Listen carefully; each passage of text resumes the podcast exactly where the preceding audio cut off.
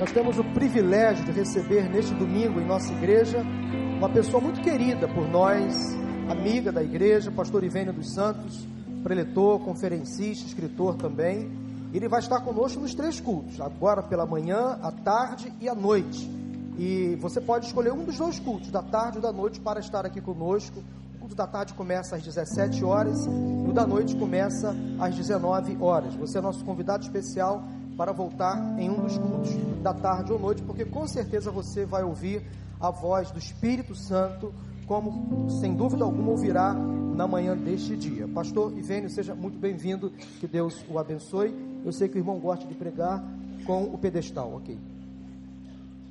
Quão cego eu andei e perdido vaguei, longe, longe do meu Salvador mas da glória desceu e seu sangue verteu para salvar um tão pobre pecador. Foi na cruz, foi na cruz, onde um dia eu vi meu pecado castigado em Jesus. Foi ali pela fé que meus olhos abri e eu agora me alegro em sua luz. Sabem por que eu comecei a cantar Zine? Foi em protesto. Eu estou aqui fazendo um protesto. Todos vamos envelhecer. Não tem como e a igreja não é só dos jovens. Quando envelhecemos, os nossos gostos permanecem. Eu sou da década de 60. Sou fã de Chico Buarque. Como que eu posso gostar de hip hop? Década de 60, vencedores por Cristo.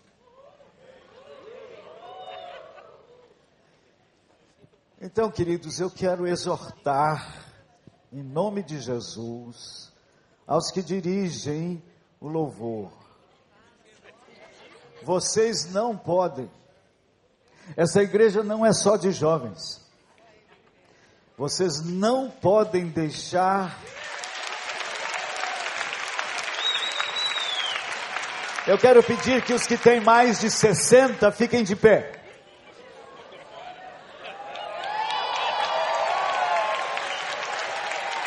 Olhem bem, olhem bem, é a metade. E vocês só estão cantando para a outra metade. Não, não digo que não tem que surgir cânticos novos, é óbvio.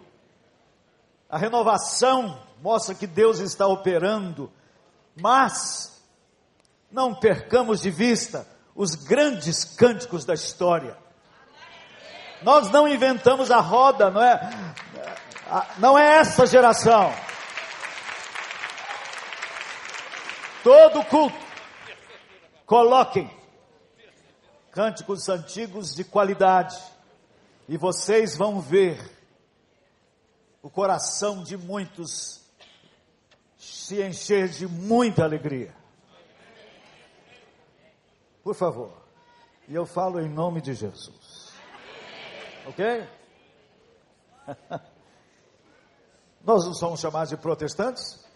Então a gente, de vez em quando, tem que protestar.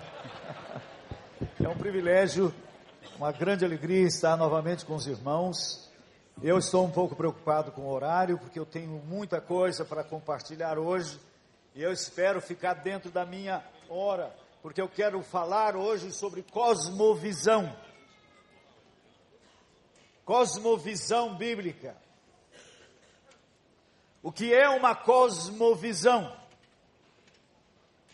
É uma visão do todo, começo, meio e fim. a cosmovisão materialista está destruindo o pensamento filosófico teológico da juventude. A, a cosmovisão materialista começa com um acaso cego. Tem por meio a evolução das espécies e a permanência dos mais aptos. E termina em um nada absoluto. Os jovens que estão ouvindo que a sua origem vem dos primatas, não podemos querer que tenham paixão pelo reino de Deus. E a consequência final é que a vida não tem nenhum propósito. A, a, a cosmovisão materialista levou Jean Sartre a afirmar: o certo é que não deveria existir nada.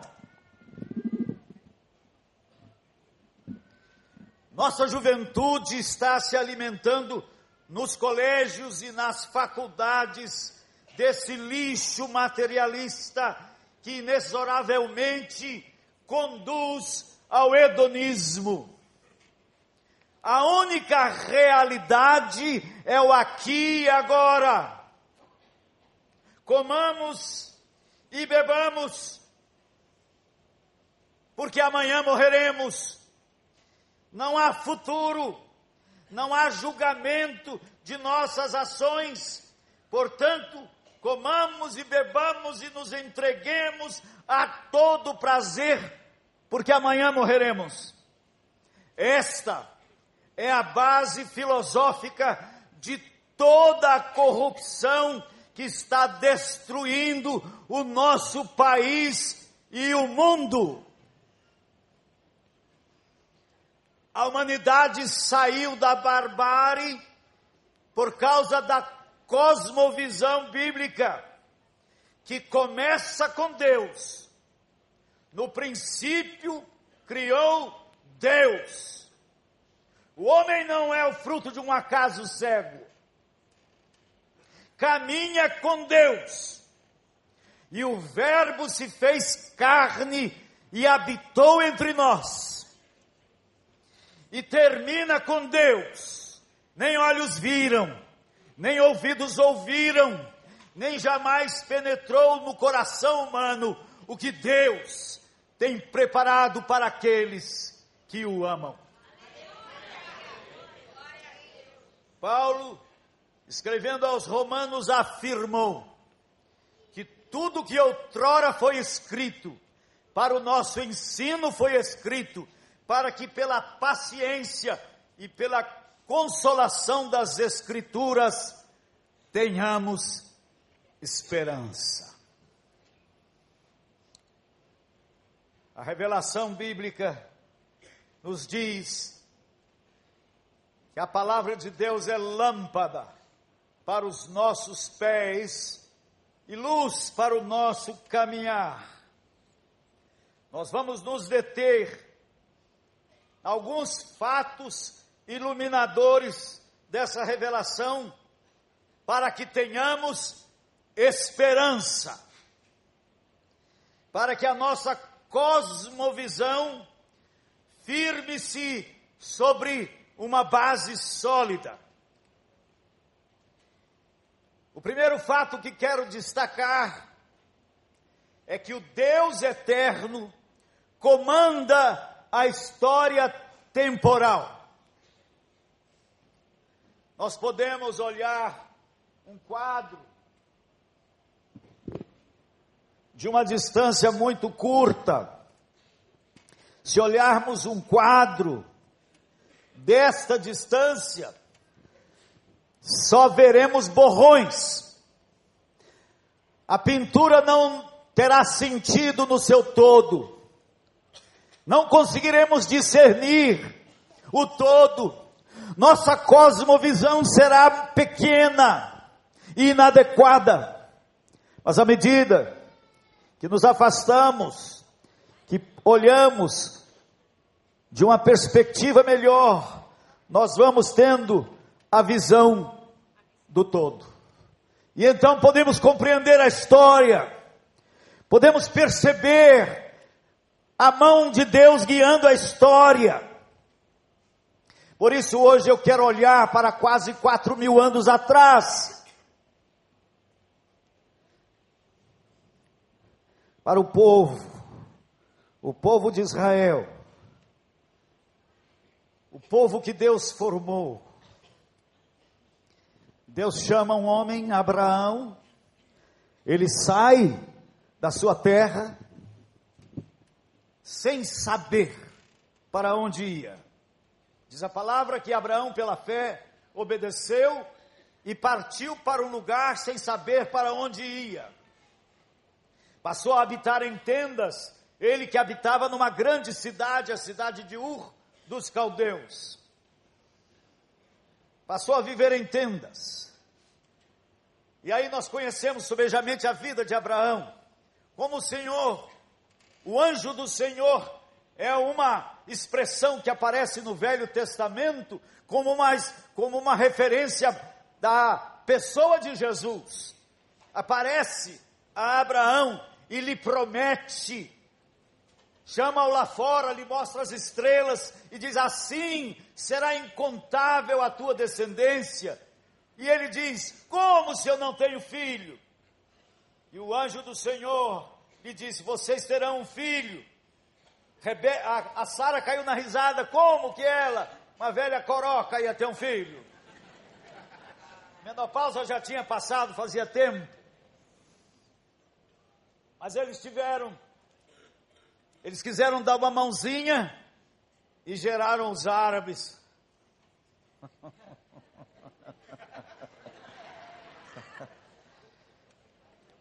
Nasceu-lhes Ismael, mas não era essa, a vontade de Deus. Até que tiveram Isaac, Abraão estava com 99 anos, tiveram Isaac. E aí nós conhecemos a história, Isaac teve Isaú e Jacó. Jacó acabou tomando a liderança e Jacó teve os doze filhos que são conhecidos como os doze patriarcas. Abraão chegou na terra de Canaã e ali cresceu a família de Abraão e chegaram a 70 pessoas. E através de José, Todos conhecemos também o que aconteceu quando José teve aqueles sonhos fantásticos, os irmãos se encheram de ciúme e acabaram vendendo para os, os midianitas que, que comerciavam escravos. José foi levado para o Egito e lá ele interpretou o sonho de Faraó que, haver, de Faraó, que haveria de, de ter uma grande fome no mundo, mas antes desta fome haveria muita abastança. Faraó o colocou como primeiro-ministro e ele encheu os celeiros do Egito. Começaram sete anos de fome e começou a haver fome na Canaã. E Jacó manda os seus filhos buscarem comida, porque sabiam que no Egito tinha muita comida. Os irmãos de José vão ao Egito, José os reconhece. Há ali um drama muito impressionante até que por fim se dá a conhecer aos irmãos. E os irmãos ficam apavorados, pensando que José agora vai se levantar contra eles. Mas no capítulo 50 de Gênesis, nos diz o seguinte: palavras de José, capítulo 50, versos 15. Vendo os irmãos de José, que seu pai já era morto, disseram: é o caso de José nos perseguir e nos retribuir certamente o mal todo que lhe fizemos. Portanto, mandaram dizer a José: Teu pai ordenou antes da sua morte, dizendo: Assim direis a José: Perdoa, pois, a transgressão de teus irmãos e o seu pecado, porque te fizeram mal. Agora, pois, te rogamos que perdoes a transgressão dos servos de Deus, dos servos do Deus de teu, de teu pai José chorou enquanto lhe falavam. Depois vieram também seus irmãos, prostraram-se diante dele e disseram: Eis-nos aqui por teus servos. Respondeu-lhes José: Não, não temais. Acaso estou eu em lugar de Deus? Vós, na verdade, intentastes o mal contra mim, porém Deus o tornou em bem, para fazer como vedes, agora que se conserve muita gente em vida. Não temais, pois eu vos sustentarei a vós outros e a vossos filhos. Assim os consolou e lhes falou ao coração. Deus pega uma família de 70 pessoas, agora eles vão para casa, falam para Jacó que José está vivo, e Jacó e toda a sua família vão para o Egito. Não era Canaã a terra prometida, mas Jacó vai para o Egito. E quando chegam lá no Egito, José instrui a seus irmãos para falarem a Faraó que eles eram pastores de ovelhas. Por que, que ele teve que instruí-los? Porque não era a principal ocupação deles. E o texto de Gênesis diz que José os instruiu a afirmar a profissão deles, porque era para os egípcios abominação os que mexiam com gado. Por que será? Quem está vendo de perto não enxerga. José era o primeiro ministro. O rei era assim com ele. E o rei então, o faraó então, dá a, aos 70, a família de Jacó, a melhor terra do Egito, a terra de Gozen. Eles foram para a terra de Gozen com um preconceito enorme da parte dos egípcios, que não queriam contato com eles, porque eles eram criadores de gado. Quando eu estava meditando sobre isto, me veio à mente as seguintes palavras: dores de parto. O que, que aconteceu historicamente, olhando dessa distância? Deus tirou a família da terra de Canaã para não sofrer a influência dos cananitas perversa e os trouxe para o Egito e os colocou na terra de Gozen com uma parede de preconceito. Ali cresceu a criança. Ali os judeus se multiplicaram.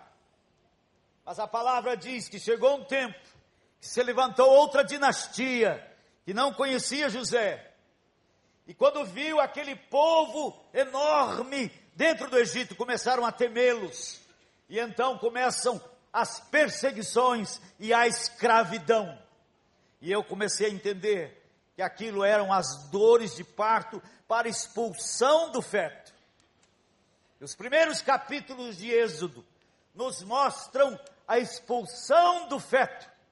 O povo, o povo nasce, mais de um milhão de pessoas, e agora tem que levá-los de volta à Palestina. Por que, que Deus tira de lá, traz para cá, para levar de novo para lá? Se não olharmos a história de uma perspectiva correta, não vamos entender os caminhos de Deus. Deus estava formando um povo. E aí conhecemos sobejamente a história de como Deus levou esse povo através de situações miraculosas, fantásticas, até colocá-los em Canaã, a terra prometida, e ali cresceram como povo de Deus. Isso me impressiona sobejamente. Olhando a história dessa perspectiva, eu constato que é assim comigo, é assim com você. Na hora dos acontecimentos difíceis, nós não os compreendemos porque estamos olhando para eles de uma distância muito curta.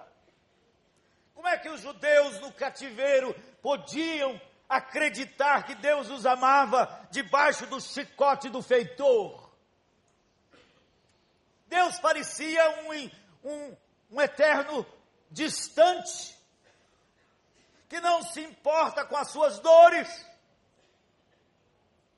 Não é isso que pensamos muitas vezes, quando estamos no olho do furacão, de crises, de conflitos, ou você não os tem? Eu os tenho.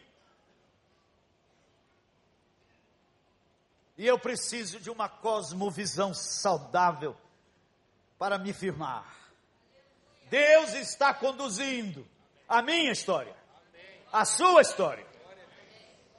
Ele tem propósito. A cosmovisão materialista, ela deságua no absurdo e não há propósito da vida sobre a face da Terra. E procuram então encontrar outros planetas. E hoje a busca é de vida fora. Encontram numa pedra lá em Marte uma gota de água e se encantam. E olham para o planeta azul. Maravilhoso, onde a água é a base de tudo. E a pesquisa científica dos nossos dias não é na busca do saber, é na busca de enterrar Deus. Não precisamos de Deus. Os cientistas de hoje estão em busca de algo para deixar o incômodo, porque se não existe vida fora daqui, como explicar no universo tão, tão grande que apenas um grão de areia nessa imensidão tenha as condições para a vida humana? Eles têm que se curvar à realidade de um Deus com propósito.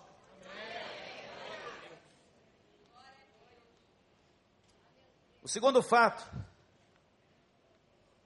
olhando agora para frente, nós olhamos para trás e vimos Deus conduzindo a história de uma forma fantástica, nos detalhes. Vamos olhar para frente. Como falamos, cosmovisão é a visão do todo. Alguns acham que Israel falhou e Deus os descartou. Mas isso é uma visão de perto.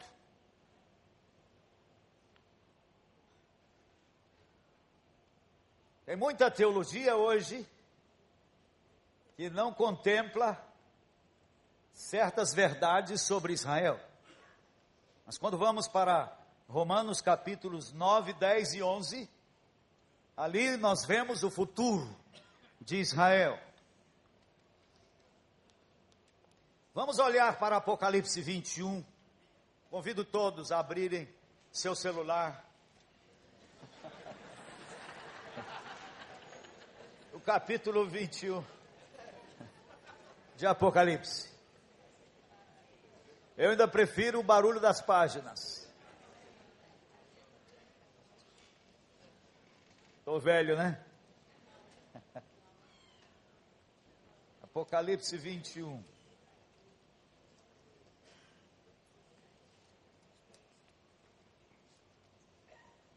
Somente o povo que crê na revelação bíblica tem condição de conhecer o futuro. Nenhum visionário, nenhum macumbeiro,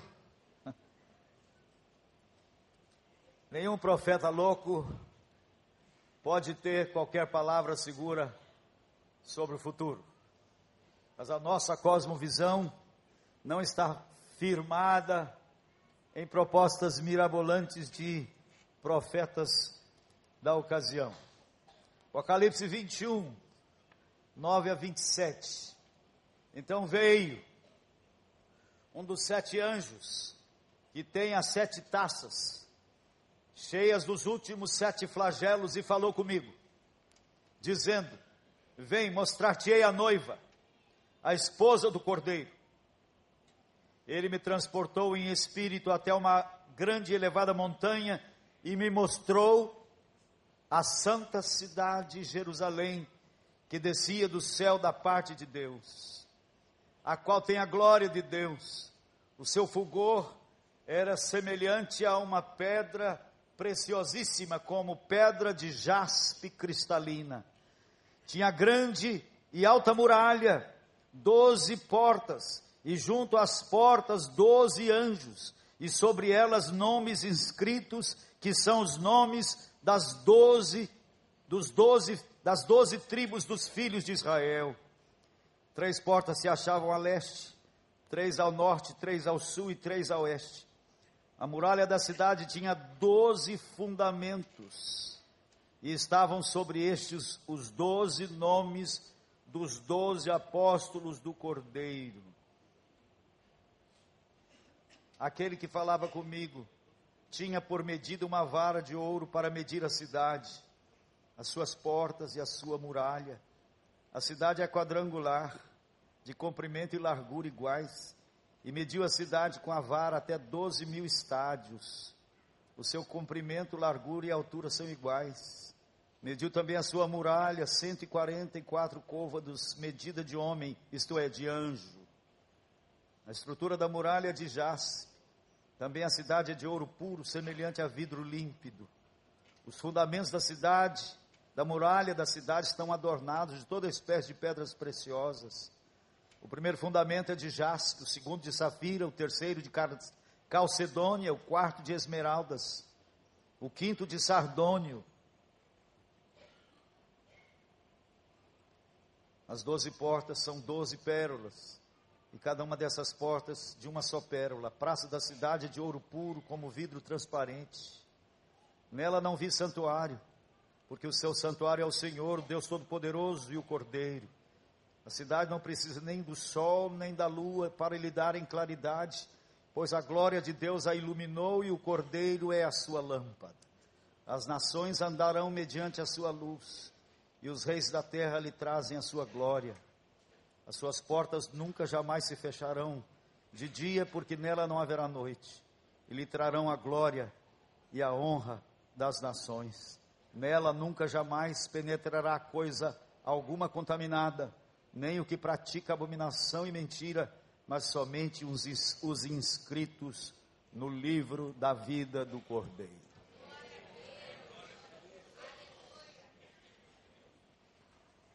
A esposa o anjo veio, falou para João que iria, iria lhe mostrar a esposa, a noiva do cordeiro. E quando lhe mostra a esposa, é uma cidade.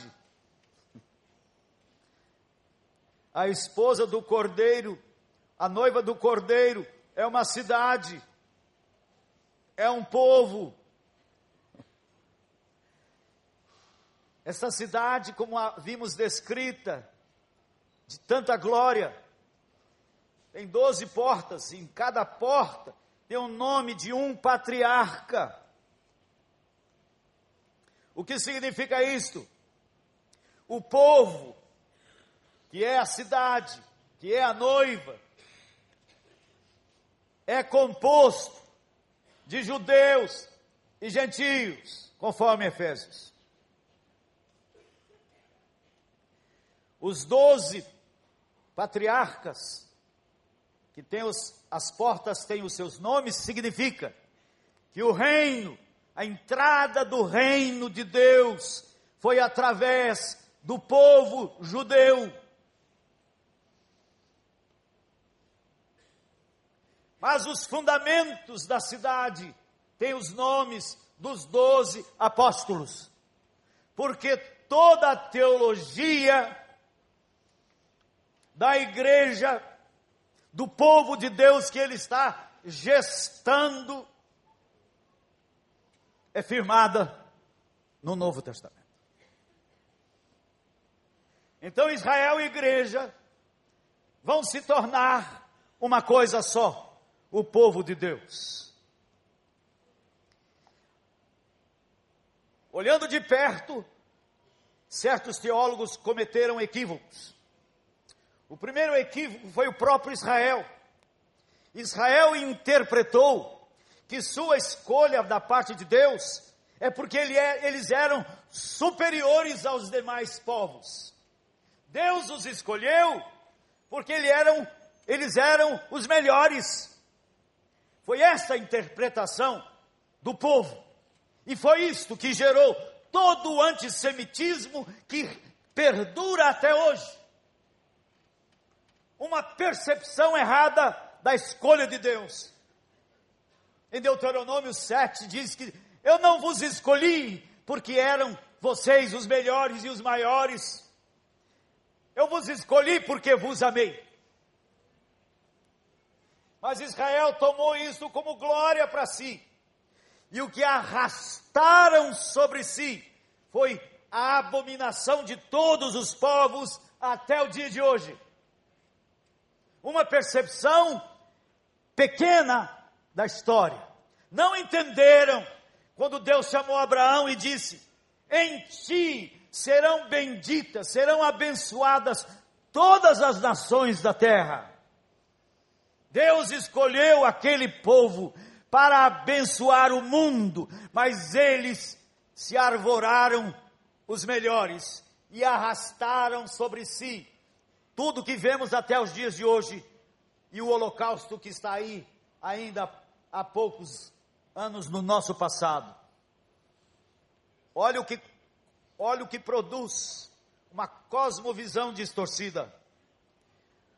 Um outro equívoco são, é, é feito, acontece com teólogos chamados dispensacionalistas, que olham também de perto o dispensacionalismo faz diferença entre Israel e igreja. O dispensacionalismo diz que Israel vai ser restaurado como nação e a igreja estará com Jesus reinando sobre Israel. Mas na realidade, conforme vemos em Romanos, quando houver entrado a plenitude dos gentios, todo Israel vai ser salvo. Vocês sabiam? Judeu hoje, se não se converter ao Messias Jesus, está perdido como qualquer gentio. Temos que pregar o evangelho aos judeus, como temos que pregar aos gentios. Mas quando a, acontecer do último gentio se converter, diz a Bíblia, todo judeu vivo vai se converter.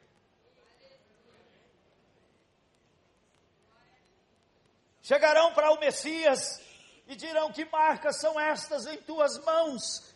Ele vai dizer: São as marcas que eu ganhei na casa dos meus amigos. E chorarão, e chorarão o povo vai chorar, porque vai perceber a história, como que o Messias foi rejeitado pelos antepassados. O povo vai chorar, está lá em Malaquias, em Zacarias.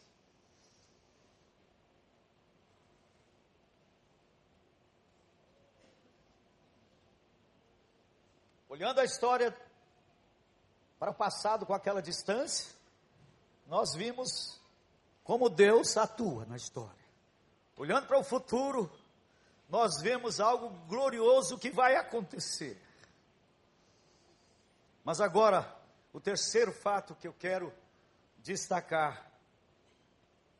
Primeiro fato é que o Deus eterno comanda a história temporal. O segundo fato é que o Deus eterno está formando a esposa do cordeiro, que é o povo não é uma mulher, é um povo que é uma cidade. A esposa do cordeiro. E o terceiro fato é que Deus está construindo o seu povo com vasos de barro. Não é seleção natural. Não é a permanência do mais apto. 1 Coríntios, capítulo 1, versículos 26 a 29.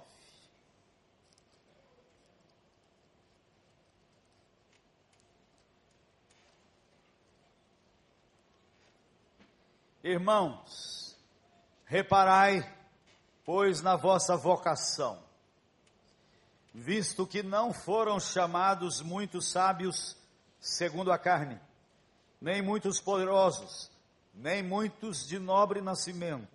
Pelo contrário, Deus escolheu as coisas loucas do mundo para envergonhar os sábios, e escolheu as coisas fracas do mundo para envergonhar as fortes. E Deus escolheu as coisas humildes do mundo e as desprezadas e aquelas que não são, para reduzir a nada as que são, a fim de que ninguém se vanglorie na presença de Deus. Quando Jesus chamou os seus apóstolos, haviam homens de grande envergadura. Sêneca era um contemporâneo, filósofo, historiador. Jesus não chamou Sêneca chamou pescadores analfabetos, chamou homens sem nenhuma expressão naquela sociedade. Diz a palavra que Jesus disse que Deus ocultou isso dos sábios e entendidos e as revelou aos pequeninos. Então nós somos os pequeninos. São poucos os sábios e entendidos no meio do povo de Deus. Porque a massa criadora da Nova Jerusalém é constituído de pessoas comuns como nós. Não somos os melhores. Não somos os mais inteligentes. Não somos fruto da seleção natural, como é o pensamento marxista, o pensamento, o pensamento materialista. Não é o pensamento de Darwin que predomina aqui, é o pensamento de Jesus. Um crente entrou numa forja, naqueles tempos que havia ferreiro e não borracheiro, onde as pessoas andavam de carruagem, a cavalo. Então existiam muitos ferreiros para lidar com as ferraduras. Aquele crente entrou na forja daquele ferreiro e viu o ferreiro colocando um ferro no, no fogo até torná-lo incandescente, malhando sobre ele. E de vez em quando ele jogava alguns ferros numa determinada pilha e outros noutra pilha. O observador ficou curioso e perguntou ao ferreiro qual era o critério que ele usava para fazer aquela triagem. E o ferreiro disse o seguinte: Eu coloco o ferro no fogo e malho sobre ele para ver a sua têmpera. Alguns ferros vêm com uma liga muito dura e não se prestam para o que eu quero fazer. Esses mais duros eu atiro naquela pilha, que é a pilha dos inúteis. Esse crente saiu da forja do ferreiro orando mais ou menos assim: Ó oh Deus, prova-me o quanto quiseres, mas nunca me atires na pilha dos inúteis. Quem vai para a pilha dos inúteis são os fortes, os duros, os resistentes. Só tem dois tipos de crente: os quebrantados e os endurecidos. O crente endurecido é aquele que é colocado no fogo, mas ele não se curva. Quando ele passa por tribulações, por provações, por situações difíceis, ele se endurece mais. Alguém já disse que o mesmo sol que endurece o barro derrete o gelo.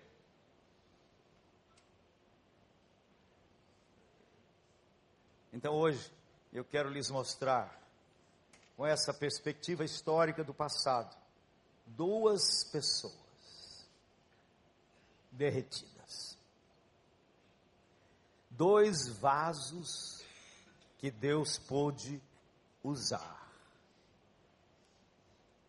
E espero que brote no seu coração a mesma oração daquele crente na forja do ferreiro. Prova-me, Senhor, o quanto quiseres, mas nunca me atires na pilha dos inúteis. Houve uma época na minha vida que eu entendi que Davi foi o homem mais honesto que eu conheço até hoje. E Davi orou assim, no final do Salmo 139, ele orou assim: Sonda-me, ó Deus, e conhece o meu coração. Prova-me e conhece os meus pensamentos. E vê se há em mim algum caminho mau e guia-me pelo caminho eterno. Nós declamamos esse salmo, achamos maravilhoso. Mas sabe o que, que Davi está pedindo? Olha bem. Sonda-me, ó Deus, e conhece o meu coração. Porque eu não conheço. Meu coração é enganoso, desesperadamente corrupto. Agora olha a, a, a outra frase. Prova-me e conhece os meus pensamentos. Deus já conhece os meus pensamentos. Mas sabe o que, que Davi está pedindo? Manda-me provações para que eu me conheça. Para que eu não, vive na ilu, vive, não viva na ilusão sobre mim. Isso é ser honesto. Isso é ser honesto. Deus, eu não quero viver na ilusão sobre mim. Traga-me para fora, traga-me para a realidade, abra meus quartos fechados, revela-me quem eu sou de fato. Paulo também fez isso. E ele descobriu que em mim não habita bem nenhum. Você já descobriu isso? Ou você ainda vive na ignorância? Eu quero dar dois exemplos. Um do Velho e outro do Novo Testamento. Do Velho Testamento está em está em 2 Crônicas 20.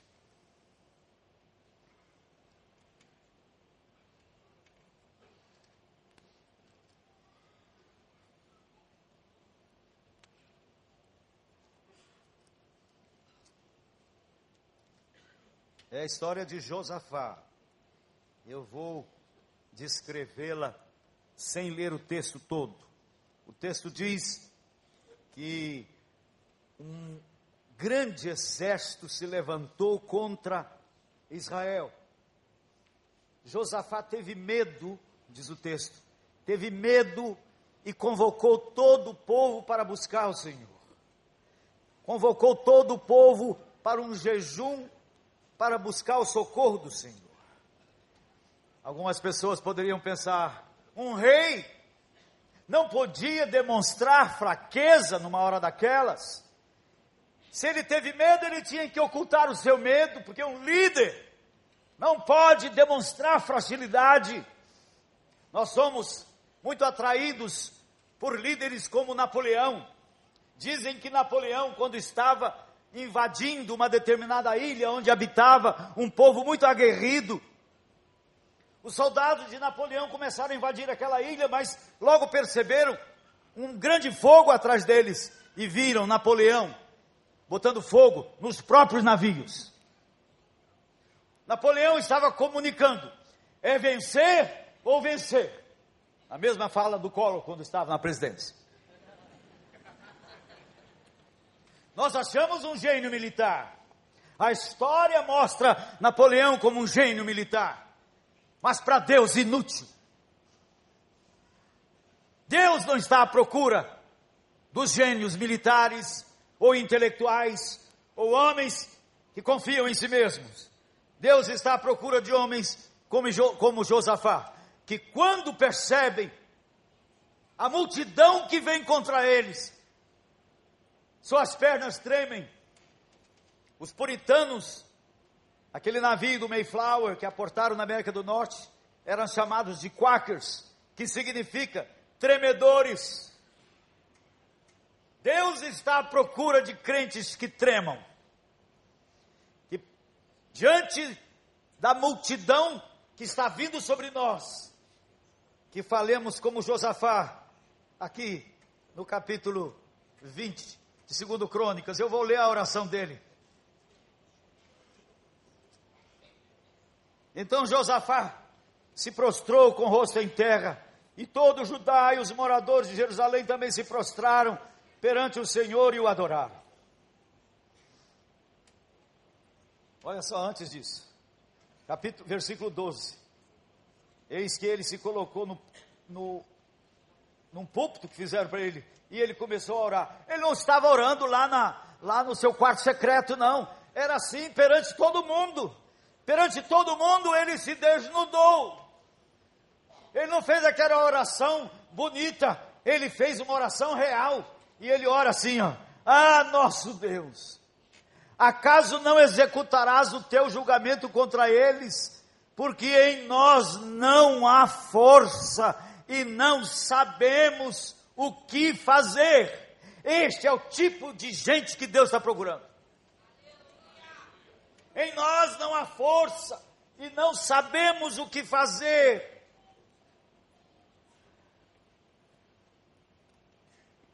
Para resistirmos a essa grande multidão que vem contra nós. Porém, os nossos olhos estão postos em Ti. Essa é a igreja que Jesus está procurando. Uma igreja que se curva. Porque não olha para si e diz: Nós, Igreja Batista do Recreio, somos uma igreja com muito potencial. Nós temos gente aqui de primeira qualidade. Nós poderemos fazer frente às demandas que se levantam. Nós podemos enfrentar os demônios que atingem a mocidade nos dias de hoje, das drogas, do ateísmo. Por incrível, eu estou vendo adolescentes dizendo-se nos dias de hoje ateus. A igreja do Recreio vai para jejuar essa semana que vem, né? Eu nunca tinha entendido jejum. Eu preguei aqui domingo a novembro de 2014, uma pregação sobre oração. E como eu sei que o público aqui não é o mesmo da noite, eu vou ter que pregá-la hoje à noite, lá no culto das, das 19 horas. Eu fui a Portugal há dois anos, há um ano atrás, para pregar esta mensagem que vou pregar hoje à noite, no culto das, das 19 horas.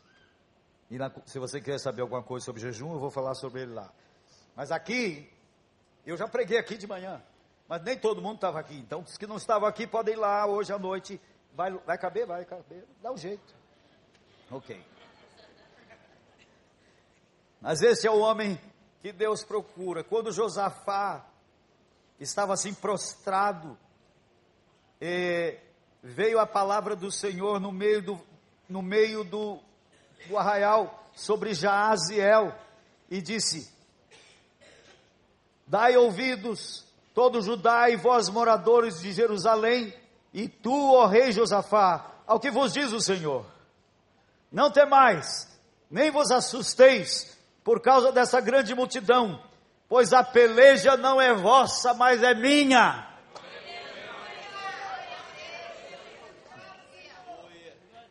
Nós precisamos entender que esse evangelho só chegou até aqui por causa de gente desse naipe. Por causa de gente que passou por tais experiências com Deus. E para nós passarmos o bastão para a próxima geração, Deus está procurando crentes desse jeito. E aí a palavra continuou. Amanhã, olha só, vocês não vão ter que pelejar porque essa batalha é minha, mas amanhã descereis contra eles. Ele não diz, vocês vão ficar dormindo no acampamento que eu dou conta. Amanhã descereis contra eles. Eis que sobem, sobem pela ladeira de Ziz, encontrá-los-eis no fim do vale, de frente do deserto. Neste encontro não tereis de pelejar. Tomai posição, ficai parados e vede o salvamento que o Senhor vos dará, ó Judá. Não temais nem vos assusteis. Amanhã saí-lhes ao encontro, porque o Senhor é convosco. Aí, então, o povo se prostrou em adoração antes de ver o inimigo derrotado. Eu gostaria de sugerir que mudassem, às vezes, a pregação para o começo e deixassem o louvor para depois. Porque eu acho que depois de uma revelação como esta, nós temos que nos curvar em adoração. Aí está na hora de cantar. Porque foi isso que aconteceu aqui. E aí ele sai. Ele sai contra. Or, ah, pela manhã cedo se levantaram e saíram. Ao saírem eles, pôs Josafá em pé e disse: Ouvi-me, ajudai vós, moradores.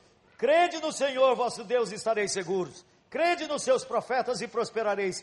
Aconselhou-se com o povo e ordenou cantores para o Senhor. A banda estava lá. Cantores para o Senhor, que vestidos de ornamentos sagrados e marchando à frente do exército, louvassem a Deus, dizendo: Rendei graças ao Senhor, porque a sua misericórdia dura para sempre. Tendo eles começado a cantar e a dar louvores, Deus pôs emboscada contra os filhos de Amon e Moabe e os do monte de Seir e foram desbaratados. Isso não é historinha, isso é um fato.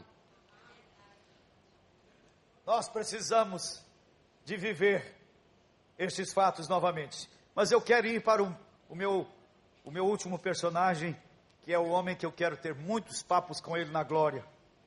Se há uma pessoa que eu admiro no Novo Testamento, é o tal do Pedrão. Que para mim, Pedro era um camarada totalmente transparente. Você olhava para Pedro, você via ele por dentro. Ele não ocultava as coisas. Ele é aquele tipo de aluno que, quando não entendia a lição, ele gritava: Professor, não entendi, repete. Não tinha medo dos outros. Ó, oh, seu burro, você não entendeu? Muitos também não tinham entendido e ficavam felizes que Pedro não ia deixar levar aquilo para casa. Ele era esse tipo. Quantas ocasiões Jesus fala uma coisa e ele, peraí, Jesus, que negócio é esse? Eu não estou entendendo. E a gente lembra da sua conversão, lembra daquela consagração dele quando Jesus fez uma pregação. Alguém já chamou essa pregação de Jesus do culto da desistência. Está lá no capítulo 6 do Evangelho de João. Jesus prega um sermão duro e diz: Quem não comer a minha carne e beber o meu sangue, não pode ser meu discípulo. Ah, Alguns ficaram escandalizados e se mandaram. E Jesus não correu atrás dele. Não, não, voltem, eu estava brincando. Não é tão sério assim, não, podem voltar. Jesus deixou que eles fossem embora. Sabe o que Jesus estava falando?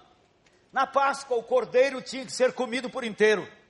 Se a família não desse conta de um cordeiro, tinha que convidar outra, porque não podia sobrar, não podia quebrar os ossos do cordeiro.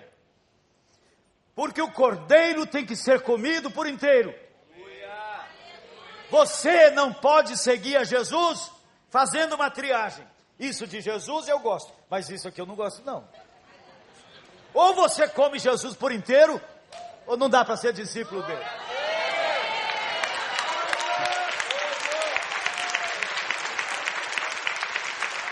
Ele não está falando que pode ser um discípulo de segunda categoria ele está falando que não pode ser.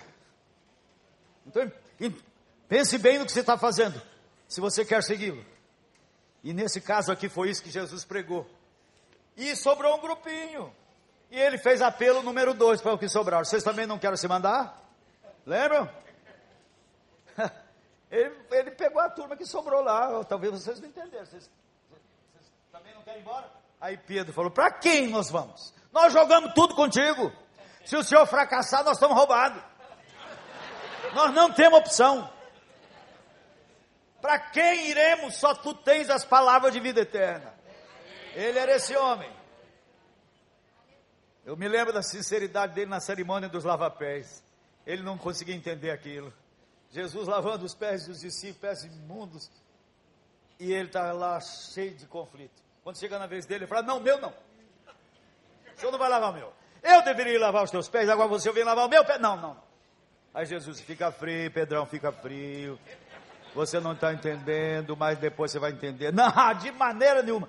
Aí Jesus diz: Se eu não te lavar os pés, não tens comunhão comigo. Aí ele falou: Ah, é assim nessa base? Então não lava só os pés, lava tudo.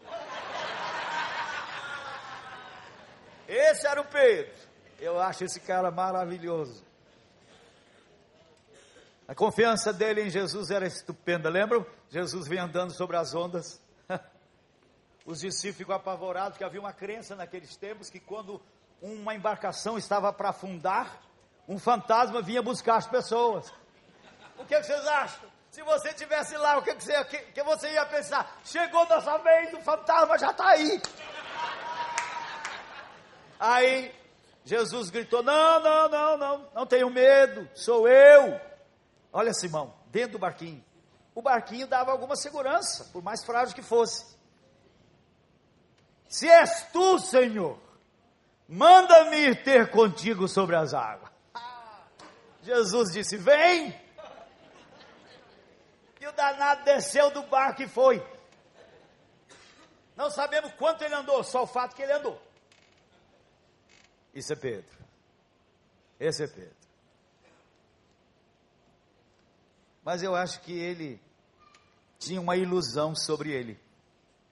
Lá em Mateus 26 mostra isso. Jesus reúne a turminha e fala assim: vocês, na hora H, vocês vão pular fora. Todos vocês vão me negar. Pedro olhou assim para ele de lado e falou: Peraí, Jesus, peraí, Jesus. Eu nunca ouvi você falar nenhuma bobagem, é a primeira vez. Quanto a esses meus colegas aqui, eu não sei, pode ser que eles se mandem, mas o senhor não me conhece ainda, o senhor não sabe do meu potencial. Eu estou contigo e não abro. Estou porque deve é. Aí Jesus fala para ele: Simão, quero te falar uma coisa. O diabo te requisitou para te peneirar. E eu quero te falar que antes que o galo cante, você vai me negar três vezes. Eu? Mas isso é nunca. Aí nós lembramos o que aconteceu. Jesus está no Getsemane. Chegam os soldados, o prendem. Pedro saca de uma espada e acerta a orelha de um tal de Malco. Ele não falou que eu estou do teu lado? Jesus pega a orelha de Marco, eu imagino que foi assim que não está escrito. Tocou no lugar de novo, colou a orelha do mal. Aí a turma, os soldados prendem Jesus e começam a abusar dele de tudo que possamos imaginar. Diz a palavra que ele passou por toda a ignomínia, que significa vergonha moral. Quando Pedro vê isso, aquela soldadesca imunda, humilhando Jesus daquele jeito, ele começa, ele começa a dar passo para trás. Eles começam a levar Jesus e ele começa a ficar de longe. Chegam lá no pátio do sumo sacerdote. Ele conhecia alguém lá, ele entrou e ficou no pátio. Jesus é levado lá para dentro. E ele ficou sentado junto a uma fogueira. Devia estar frio aquela noite.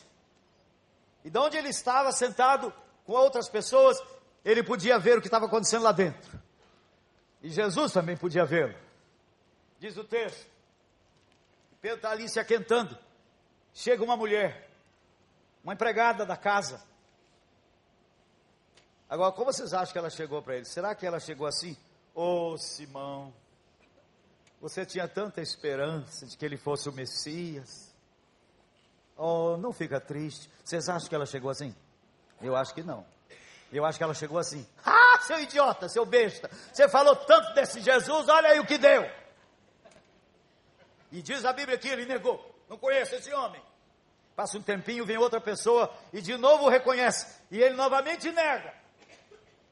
Um terceiro vem e o reconhece, diz o texto, que ele negou com palavrões. E aí o galo canta. Quando o galo canta, ele olha imediatamente para Jesus. E Jesus olha imediatamente para ele. Eu perguntei uma senhora uma vez: o que, que a senhora acha que estava no olhar de Jesus naquele momento? Ah, ela disse: eu acho que havia tristeza. Eu acho que Jesus estava dizendo: eu não te falei que você é um fraco? Que quando chegasse a hora você ia dar para trás? Eu falei, não é isso que estava no olhar de Jesus, não. Se fosse isso, ele teria ido se enforcar igual Judas. O que estava no olhar de Jesus naquele momento era isso. Oh, Simão, eu vou morrer por você porque eu amo você. Eu estou dando minha vida pelo fraco Pedro, que você não conhecia. É por esse fraco Pedro que eu vou morrer. Foi isso que manteve Pedro. Quando, quando acontece a ressurreição, agora imagine os três dias que ele passou.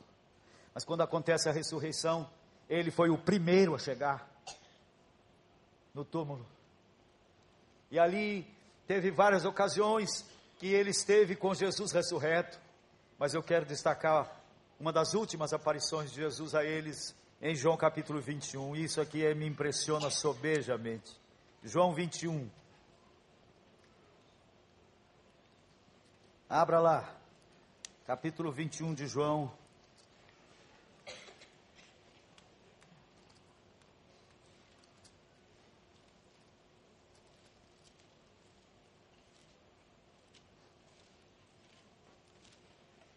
Jesus aparece a sete discípulos. Pedro fazia tempo que não pescava. Ele era um líder, certamente. E ele falou para os colegas: gente, eu estou com saudade da pesca. Acho que eu quero pescar. E outros seis falaram: nós vamos com você. Passaram a noite inteira e não pescaram nada. Experientes pescadores. Estavam lá frustrados, que coisa terrível, pescador que não pesca nada, estavam lá frustrados quando um estranho aparece lá na praia. Eles não sabiam quem era, era ainda madrugada. Um estranho aparece lá na praia e pergunta: Que pergunta horrorosa! Vocês pescaram alguma coisa? Gente, pescador frustrado, essa é uma pergunta terrível. E eles dizem: Não, não pescamos nada. Aí ele gritou: lancem a rede do outro lado do barco e vocês irão pescar. Eu, gente, eles não sabiam quem era. Eu imagino se fosse eu que estivesse lá naquele barco, eu ia pensar assim: quem é esse espertinho aí que quer ensinar a gente a pescar? É, caraçado. Nós já jogamos rede de tudo quanto é lado, não aconteceu nada, agora quer lá querendo a gente ensinar. Mas o mais manso de todos falou assim: gente, vamos jogar do outro lado para aquele cara não encher a gente. Vamos só para só vamos pela última vez. Vamos lá, rede ao mar, jogaram a rede do outro lado e quase não conseguiram contê-la tal a quantidade de peixes. Aí João diz assim: é Jesus, só pode ser ele. Amando dele, os peixes vieram para a rede. Pedro estava despido. Os, os, os pescadores tiravam a roupa. Ele pulou na água e foi lá para onde estava, nem queria mais saber de peixe. Chega lá na praia. Jesus já estava com fogo aceso e peixe na brasa. Nem precisava dos peixes deles. Vocês podem imaginar aquela solenidade, aquele momento ali ainda escuro, quase amanhecendo. Os outros chegam, Jesus pega dos peixes deles, eles começam a comer. Ninguém consegue falar eles estão com a garganta trampada de emoção. E eles estão ali reunidos, Jesus, sem que os outros percebam, bate no, no ombro de Pedro. Simão, vem cá. Sai com ele e começa a andar pela beira da praia. Eu imagino Jesus com a mão no seu ombro. E Jesus pergunta, bem junto do seu ouvido: Simão, filho de João, amas-me mais do que eles. Todos nós já lemos isso aqui, mas uma coisa passa despercebida. Na língua grega há quatro palavras para amor. Jesus usou a palavra mais nobre. Jesus usou a palavra ágape, que significa o amor que está pronto a morrer pelo ente amado. Jesus perguntou assim: Ágapas-me Pedro abaixa a cabeça e responde: Sabe o que? Sim, Jesus, eu filéu-te. Filéu é esse amor humano, esse amor que ama o outro como o outro deve ser, não como o outro é. É o amor que se transforma em ódio até. Eles andaram mais um tempo. Jesus pergunta de novo: Simão, filho de João, agapas-me. Mais do que eles, os outros já estão ficando longe. E ele responde novamente: Filéu. E Jesus diz: Apacenta as minhas ovelhas. Agora, os, os outros discípulos já estão lá bem distante. Jesus pergunta pela terceira vez: João, fi, Simão, filho de João, filéus-me. Na língua em português não aparece isso. Jesus mudou a palavra. Sabe o que Jesus está perguntando? Simão, quer dizer que você só tem esse amor fajuto? E eu vejo esse homem agora quebrado, chorando. E agora ele responde o quê? Ele se entristeceu não porque Jesus perguntou três vezes, mas porque na terceira vez Jesus mudou a pergunta. Quer dizer que você não tem água? E esse homem quebrado agora diz o quê? Senhor, tu sabes tudo. Tu sabes que eu não te amo. Eu não tenho água. Por isso que eu pulei fora. Eu só tenho esse amor humano vagabundo. Quando Pedro está assim quebrado, Jesus revela o gênero de morte que aconteceria com ele para glorificar o Senhor. Isso significa que ele está agora cheio do ágape de Deus.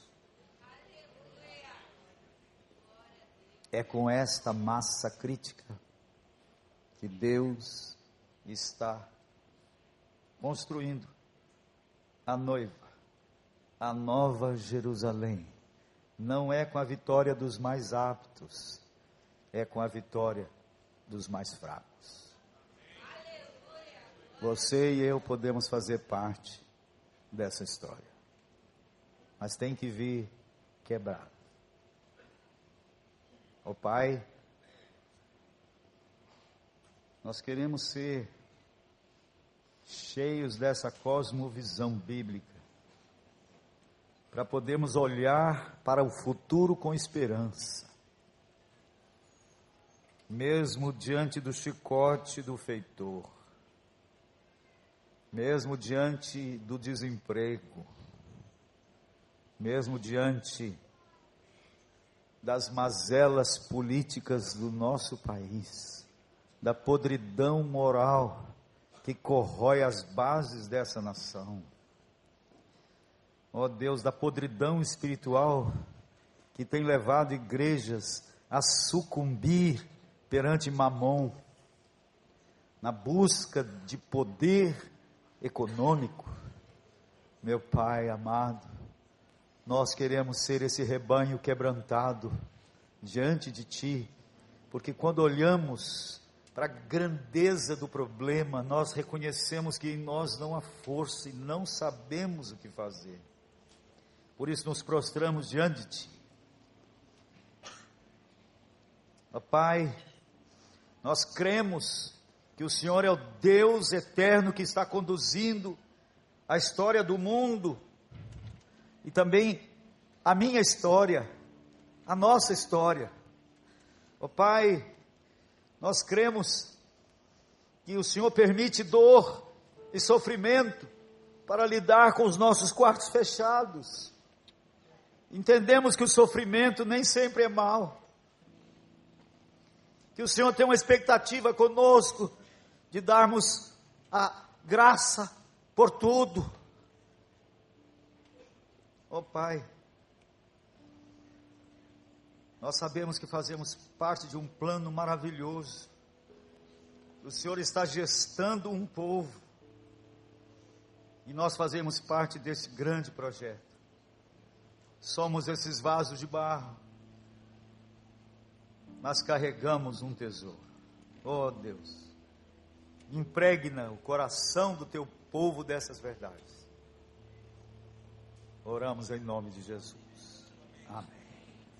Vamos ficar de pé e vamos cantar um cântico antigo. Um cântico que já virou história. Composto por um pernambucano. Conheço, eu conheço o autor. Mas eu já estou virando história também, hein? Então vamos cantar Quero esse cântico. Só um momento, só um momento. Pera aí, um minuto, um minuto. Nós vamos cantar esse cântico duas vezes. Primeira vez, você vai cantar para você. esse não é um cântico de adoração, é um cântico de comunhão. É, é o cântico horizontal. Mas você vai cantar falando para você. Quero, Ivene, que você valorize. Aí na segunda vez, nós vamos parar e a segunda vez aí você vai cantar para o seu irmão. Aí vai sair do seu lugar, vai dar beijo, vai dar abraço, vai fazer tudo que tem direito, tá? A primeira é para você. Então vamos lá. Se quiser fechar o olho, feche. E você vai falar com você. Quero que valorize o que você tem. Você é um ser, você é importante para Deus. Nada de ficar sofrendo angústia. Esse seu complexo dizendo às vezes que não é ninguém. Eu venho falar do valor que você tem. Eu venho falar valor que você tem. Ele está em você. O Espírito Santo se move em você até onde gemidos inexprimíveis, inexprimíveis. Daí você pode então perceber que para Ele há algo importante em você. Por isso levante e cante, exalte ao Senhor. Você tem valor, o Espírito Santo se move em você. Você tem valor, o Espírito Santo se move em você. Agora, agora, agora espera. Eu era missionário no interior do Piauí. Saíamos de Rural Willis, naquelas estradas de areia chamadas lá de carroçal, de areia. Duas horas da tarde, parece que a terra se mexia de tanto calor. Olhávamos no horizonte assim, está tudo tremendo assim. Parávamos num, num, numa casa simples de sapé, pau a pique, de adobe, e pedíamos água. Lá vinha uma nordestina feia, com um copo de, de doce goiaba, com água dentro, cristalina. Meus irmãos, naquela hora ali, não tinha nada melhor sobre a face da terra do que aquele copo d'água. Ele era de uma, ela trouxe uma moringa toda desbeiçada, toda torta, toda. A moringa não tinha que ser de ouro, nem de porcelana, nem de cristal. O importante era o que ela continha. Meu querido irmão, sabe por que você tem valor? Essa moringa de barro feia, porque você carrega a água da vida. O que me dá valor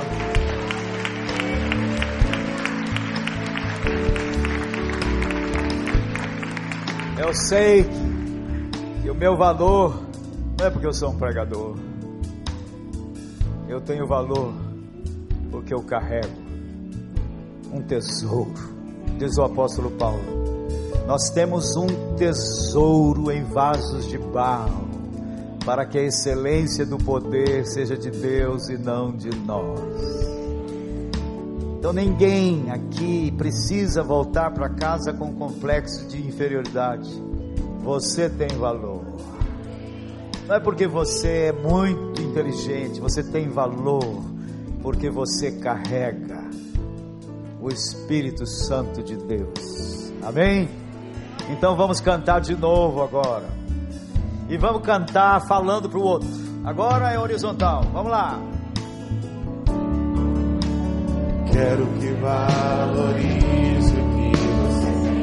Você é um ser, você é alguém importante para mim. Quero ficar sofrendo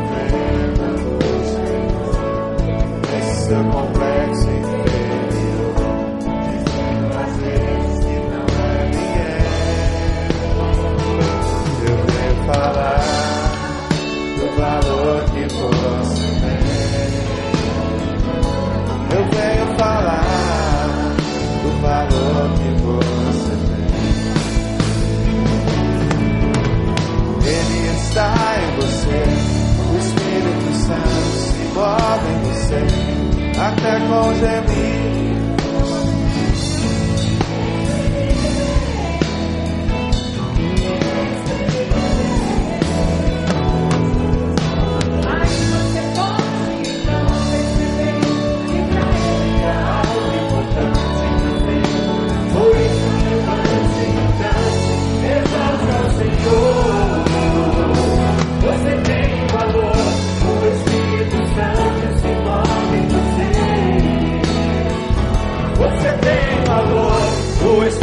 Santo se move em você. Você tem valor, pois o Espírito Santo se move em você.